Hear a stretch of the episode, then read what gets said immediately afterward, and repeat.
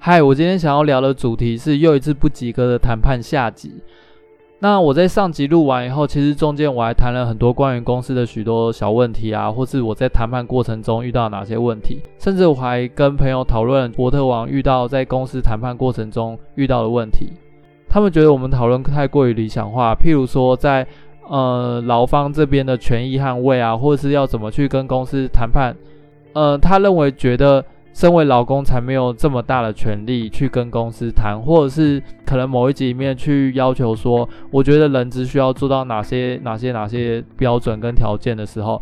然后他就认为说，不是每家公司的人资都这么专业，所以我谈的内容其实在实际层面上用不到。但我的想法是这样，有些东西因为它毕竟是已经成立在法规里面的权益了，即便实际层面没有办法去要到这些东西。但我觉得至少你有一个底线，说这些东西其实你是有方法可以去跟对方谈的，而不是因为这个产业一直以来都是这样子，所以就觉得这个东西太理想化，然后实际上是不可能做的。毕竟权益这种东西其实就是有些人去争取来的。我只是觉得按照我的个性，我就是会去做这件事情。我可以理解那些争取权益的人到最后都会死在沙滩上，就有点像是当初长荣他们在。罢工事件的时候，其实真正去罢工那些人，他们是不会拿到好处的。他们要么就是被公司记一笔账，然后最后加薪调薪也不是他们得到。但是其实以整个空服员的整体福利下面来讲，其实还是会有得到一定的提升跟保障。但是其实当初去罢工的那些空服员，可能就没有拿到这样好处。他们可能大多数要么换公司，要么就转行了。其实我觉得一个产业的权益都是靠。这些人死在沙滩上而获得的提升，我其实会想要呼吁大家去了解一下自己有哪些权益。我觉得这只是一个基本标准。那至于就是你要不要去争取，你要不要成为那个死在沙滩上那个人，我觉得那就是你可以去拿捏的。我不是告诉每个人都必须要死在沙滩上，可是我会觉得必须要知道你自己有哪些东西是可以争取的，然后你再来去决定你要不要死在那片沙滩上。所以我觉得这还是一件很重要的事情啦。毕竟劳方跟资方一直以来都是一个对立面，当哪一面的声音过于大声，我觉得都不是一件好事。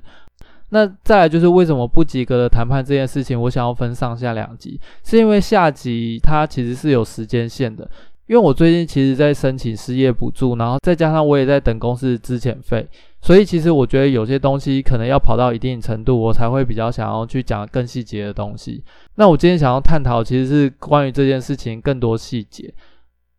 那这些东西，我觉得大家也是听个经验啦，因为毕竟不是每个人都有跟我一模一样的经验。可是我觉得，呃，我这一次发生的事情里面有蛮多就是前因后果跟细节，我想要去算是做个记录吧。首先，其实当初公司要我去办公室要讨论的东西，其实是针对我会恶意迟到这件事情。但是其实我恶意迟到是有我的理由的，但这件事情就要拉到更早之前。那这边我其实列了七个点。其实要谈论这件事情以前，我觉得可能要拉到我刚进这家公司的时候发生了什么事情。那这就是一段蛮长的故事了。其实我会进到这家公司，是因为透过朋友的朋友介绍。那因为是朋友的朋友介绍，所以其实当初在谈薪水的时候，公司这边就直接表明说，公司在预算不多的情况下，没有办法给我们到我们想要的那个价钱。于是我们其实自己也会觉得说，那既然都是认识的，薪水就不要开到这么高。可是问题就来了，虽然我们的薪水已经自行接受了这个价钱，但是没想到签合约的时候。我们看那个价钱却变成含税，但是其实当初我们在谈的时候，我是很明确，我有说我要税后实拿多少，可是合约签下来还是变成税前。可是因为我不可能因为这税前税后的问题再去跟公司讨论这件事情。那如果你有听我上一集的话，我们就是也有讨论到这件事情，就是这个东西就是你很难就是在事后的时候再去跟公司说，诶，我不是说税后吗？为什么又变税前了？对这件事情，其实在执行层面上确实是很难达成，但是这件事情就成为了我在心中记一笔。好，然后当初就是公司压价嘛，那我当初的谈判是说，那如果公司要这样压价的话，我可能就没有办法支付我在台北的生活，所以我可能会开始接一些接案啊，或是打工啊，去维持公司没有办法付我那一笔金额。所以其实，在第一年的时候，我还蛮常会接案的。但是因为以公司在我们这个产业立场，其实是你。他其实公司预设是员工不能私自接案，但是我都觉得，其实我在谈薪水过程中，我都已经明讲了，我都已经跟公司讲说，哎，我就是要额外赚到这个七千块、一万块这样子。那公司这边又不给我的这样的薪水，然后又不让我去接案，这超级不合理的。所以其实当初我在谈判的过程中，我就直接表明说，那我就会自己去接案，去补足公司没办法给我的这个价钱。那公司当下当然也没有表明说好或者不准，他就默默就。有点像默许，那我这样子的默许，我就当做好，那这样我们就地有啊，就是你砍我的价钱，那我就自己去外面接案啊，那公司也没有多付我钱，那很合理吧？于是，所以我第一年的时候，其实我是有在外面接案的。那公司其实也知道这件事情，因为其实我们这个产业非常小，如果你自己在外面接案，其实那个风声传一传，公司一定也会知道。那反正我也没在怕嘛。那因为对我来讲，我已经跟公司口头讲过，我会在外面接案了，所以我也没有怕被公司知道。可是因为这件事情就不会写在合约里面，因为合约里面不可能把这件事情写上去嘛。这有点像是我们自己两边都默许这件事情，于是我们不可能把这个东西写在合约里面。那这件事情其实一直到了这两三年后，我们这一次离职就成为一个引爆点。那第三点的话，就是因为当初这个价钱已经是被压了，可是呢，其实在过程中，尤其是在譬如说到了年终啊、年底啊，譬如说会有年终奖金或是干嘛的时候，那原本一开始公司还会说，哦，公司因为营运状况就是还没有这么稳定啊，或是呃做了某个专案还没有拿奖啊，于是年终就会比较少。但是第一年我们就觉得那就算了，可是到了第二年、第三年，就是这个状况就是一直都没有改善。然后公司这边也很常就会说啊，我们有这笔预算啊，就是可以加薪啊，可以给年终啊。可是其实这件事情就一直没有发生，因为我已经讲嘛，就是第一年我没有拿到的时候，我就已经觉得那个感觉很差了。然后因为我的个性关系，我的那个热情就慢慢的被磨掉，慢慢被磨掉。然后公司也因为就是我的热情慢慢被磨掉了以后。他们就开始去质疑说：“哎，为什么我的表现没有那么好了？”所以他们就更不可能在加薪或者奖金上面反映。所以对我来讲，我就就是那个热情，就是又这样子恶性循环就被消耗掉了。再来因缘际会之下，我有一个朋友去介绍我到加拿大打工，有一个一个半月左右的工作机会。那他给我的价钱，我是觉得非常的划算，因为。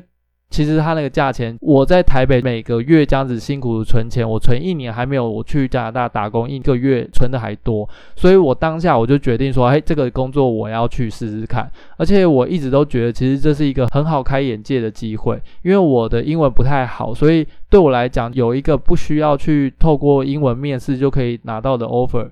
对我来讲，其实非常吸引人的，所以我那时候就直接去跟公司说，诶，有没有办法去留职停薪？而且其实这个建议也是老板这边愿意给我说，好，那你就留职停薪可以过去啊。好，那我就心想说，公司既然已经答应我留职停薪了，那我接下来就是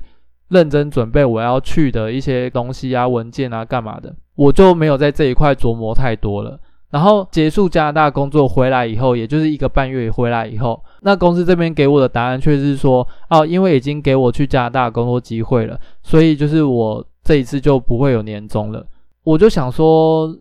那就算啦。可是对我来讲，这就是第二个感受性很差，因为你如果要说没有年终这件事情，你要么就是在我去之前就跟我说，哦。那如果你要去的话，就没有年终哦。那你到底决定要不要去，而不是在我已经去回来才跟我说啊，公司已经给我这样机会，所以我就没有年终。这是第一点。那第二点是他其实也不只用这个理由跟我讲，那公司就是用了这种理由，所以这个就是单纯感受层面很差。那我，我已经讲，前面我已经那个热情都已经消磨掉很多了，然后回来以后又得到这样子的待遇，对我来讲，到底谁的热情还会在？我真的是大问号。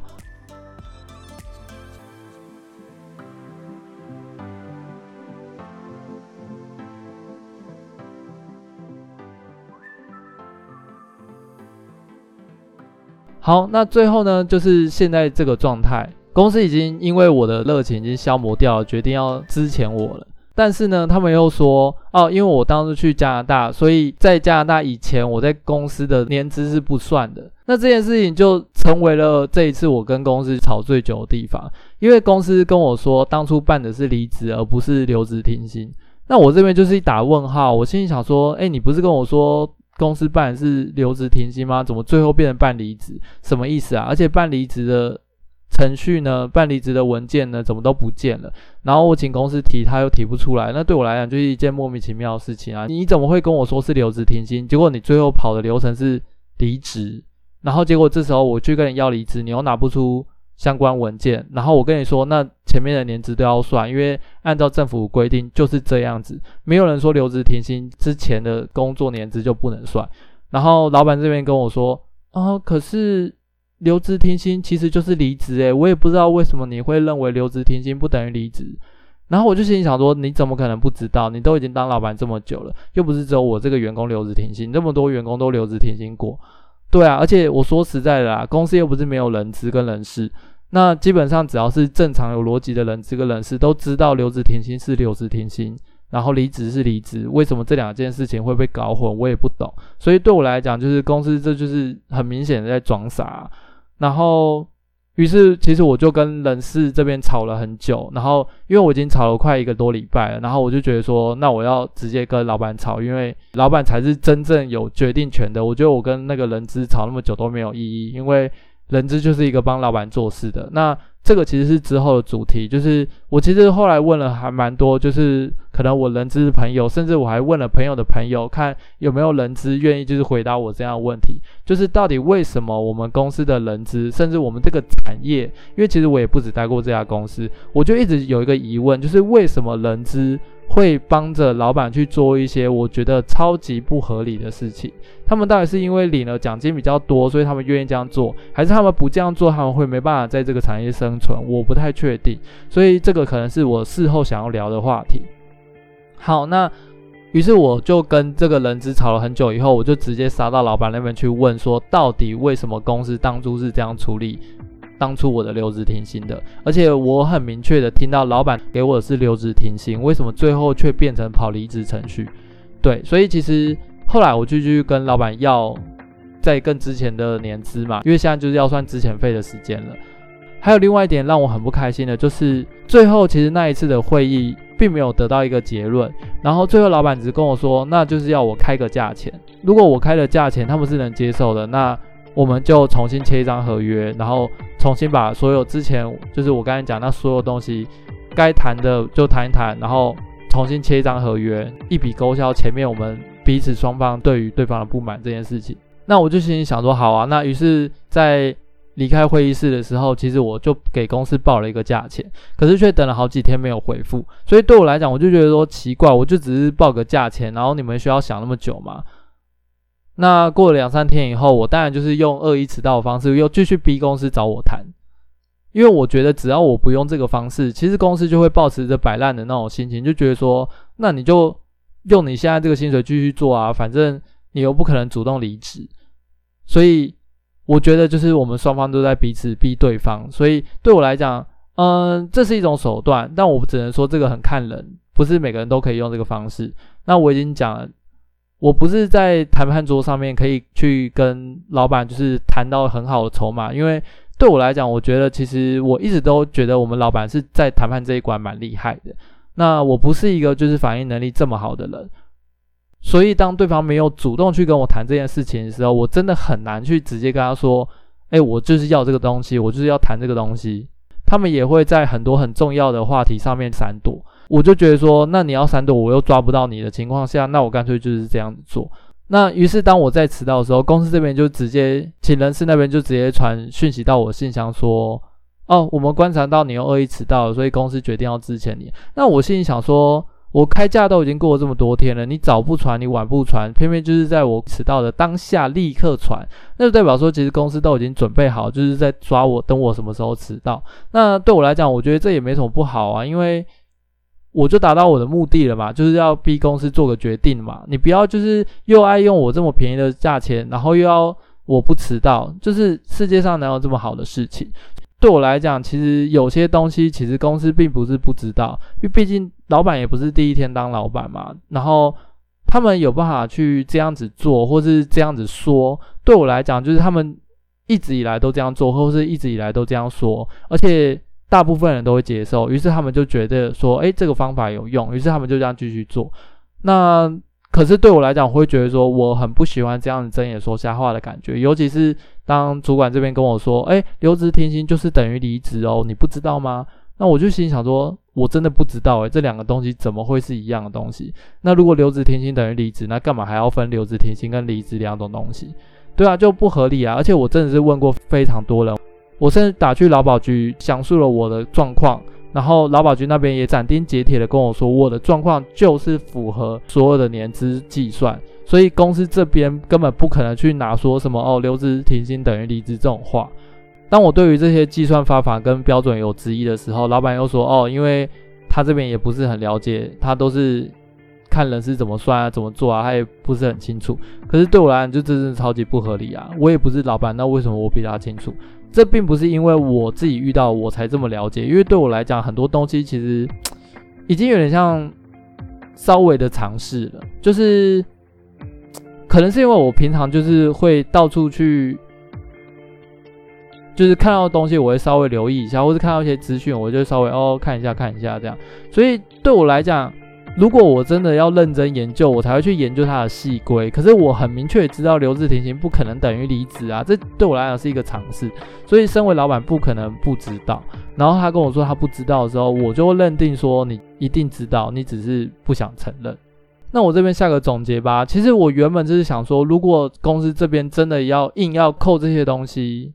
其实公司最后还是扣了一些，像是。譬如说，他把我原本的薪水、福报、奖金的部分都直接扣掉了，所以其实最后几个月我是没有拿到公司名义上所谓的全勤奖金啊，然后什么伙食补助啊这种东西，他就只给所谓的底薪。那这个就我就没办法了吧？因为当初如果我没有去抗议，哎，为什么报四万块？为什么底薪不是四万块的时候，那当初没有去争取这个东西，那事后。这就是公司可以操作的空间。然后我那时候就心想说，如果公司连年资都要跟我吞的话，那我就去检举。后来我同事也跟我说，他觉得公司很真诚的想跟我谈。虽然我并没有觉得公司很真诚啊，但是因为我因为我同事就觉得说，哦，公司其实还是有他的真诚啊。然后他觉得，哦，公司其实还蛮看重我的啊。我就心里想说，怎么可能？我想说，既然有人帮他说情，那我就退一步。那我就想说，那就是我就走劳资协调程序。对，后来不能说完美，因为按照我的计算标准，他其实还是少给了。但我只是想说，好吧，那个级距还在范围之内，我就想说算了，不然我连劳资调解单我都已经填好了。这对我来讲也算是一个经验吧，因为毕竟我在更年轻的时候其实是不会了解这些东西的，所以在更之前，别人说是公司很常凹我的部分，我有时候会莫名其妙就被凹走了，然后我自己也因为不懂这些法条啊、法规啊，或是一些譬如说工作上面常遇到的一些情况，然后会让我自己就是在谈判桌上面没有任何筹码。那对我来讲，先撇开最后到底谁赢谁输，可是这对我来讲算是一个宝贵的经验。好，那今天这集就到这边结束，感谢大家的收听。